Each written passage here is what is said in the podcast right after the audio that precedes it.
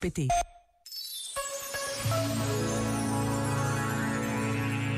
Sobre a afirmação evangélica, bem-aventurados os pobres em espírito, pois deles é o reino dos céus, pergunta o Papa Francisco: quem são os pobres em espírito? E responde: são aqueles que sabem que não bastam a si mesmos, que não são autossuficientes e vivem como mendigos de Deus. Sentem necessidade de Deus e reconhecem que o bem vem dele, como dom, como graça.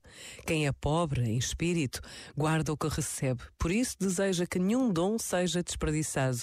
Hoje gostaria de me concentrar neste aspecto típico dos pobres em espírito, não desperdiçar. Os pobres em espírito procuram não desperdiçar nada. Este momento está disponível em podcast no site e na app.